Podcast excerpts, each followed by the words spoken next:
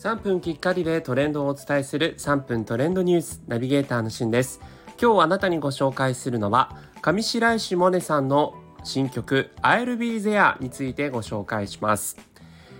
えー、今週ですね、上白石萌音さんの新曲 I'll Be There そしてスピンというダブル両面 A 面ですね、A 面の、えー、シングルが発売されました、え、各音楽配信サイトにも配信されておりますが、もうお聞きになっていますでしょうか？え I'll be there の方はですね、この3分トレンドニュースで、えー、崇拝している番組、王様のブランチの新テーマソングにも選ばれているということで、一足先にですね、王様のブランチでも聴いてて、もうすごくこう爽やかな、まあ、土曜日の朝を彩るですね、曲だなというふうに思っていたんですが、この度フルバージョンを聴けて早くもヘビロテしております。そしてスピンの方はですね、上白石萌音さんがエッセイを書かれていろいろというタイトルのエッセイ書かれたんですけれども、えそちらのお供にもなるような上白石萌音さんが初めて作詞作曲をされているということでも、本当に多彩ですよね。女優としても言わずと知れた大活躍をしていて、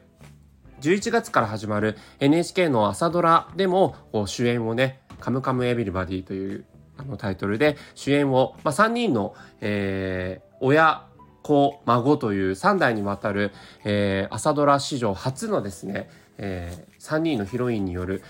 朝ドラの、まあ、最初の、えー、主演を務められていると。いうことで、そちらも楽しみなんですけども、まあ、エッセイも発売して、新曲も発売して、えー、そして今度作詞作曲もされていて、今回ね、スピンという曲も発売しているということで、どちらの曲もですね、本当にこう、上白石萌音さんの透明感ある歌声が本当にこう、活かされていて、えー、本当にこう、表現力というんですかね。またあの、菅田将暉さんが、まあ俳優であり、こう歌手としても大活躍されてますが、まあ本当に上白石萌音さんも多分、今年紅白行くんじゃないですか？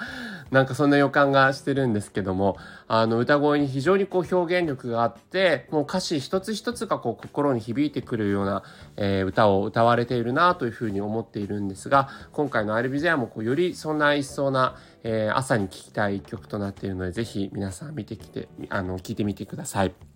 そしてですね、10月19日火曜日の夜8時からは、YouTube ライブにて、この I'll Be There スピンの発売記念 YouTube ライブが行われるということで、ハッシュタグ、上白石萌音シングル感想と質問をつけて Twitter で投稿すると、当日取り上げられるかもしれないということで、ぜひそちらもチェックしてみてください。